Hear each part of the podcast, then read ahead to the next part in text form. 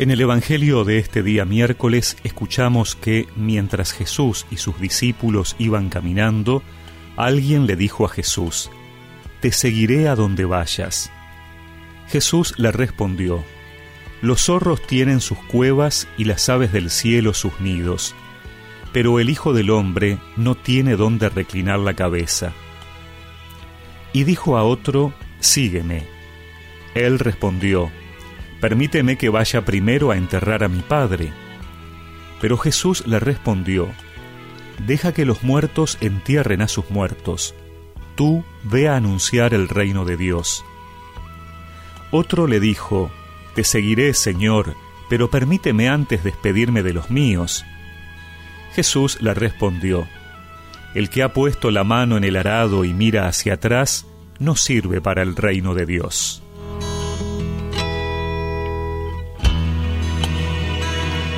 El Evangelio nos presenta tres situaciones en relación al seguimiento de Jesús. Los discípulos son los que siguen al Maestro, pero Jesús no está quieto, no está instalado enseñando en un momento del día, sino que va de un pueblo a otro y entonces, para ser su discípulo, hay que ir con Él, caminar con Él, vivir con Él. Jesús enseña con sus palabras, pero también con su vida con su estilo, con sus gestos y actitudes. El pasaje que hemos escuchado nos muestra que hay algunos que quieren ser sus discípulos y otros a los que el Señor llama. Esto era llamativo porque generalmente las personas elegían a su maestro y no al revés. Pero es muy bueno ver aquí cómo Dios no está esperando impasible que lo busquemos, sino que Él también sale a nuestro encuentro y nos llama. Así vemos que el primero está muy entusiasmado. Pero Jesús le advierte que él no tiene ni siquiera un lugar donde recostar la cabeza. Es decir, que no busque en Jesús seguridades físicas o materiales. Todo lo contrario. Implica la prescindencia de todo lo que nos puede dar falsas seguridades. Nuestra única confianza está en la persona del Señor. Otro quiere enterrar a su padre, es decir, le pide un tiempo hasta que eso ocurra. El llamado es ahora.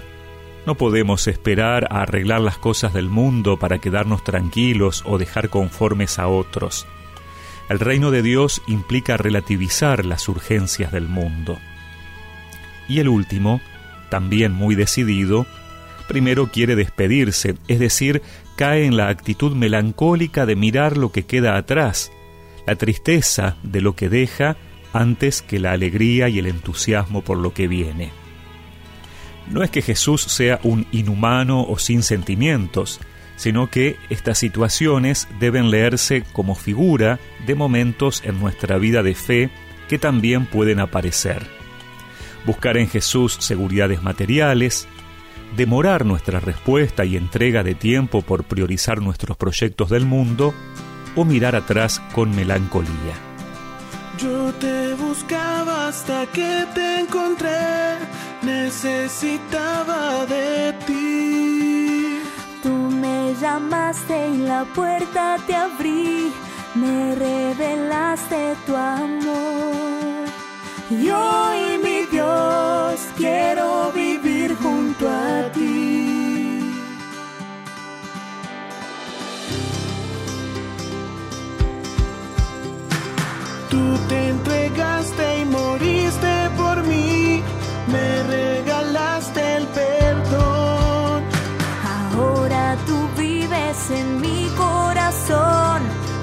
Todo lo puedo en ti.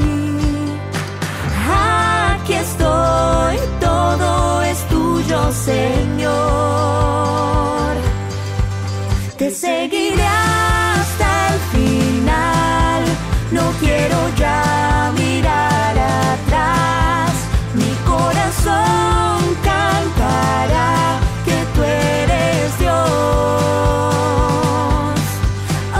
Y recemos juntos esta oración.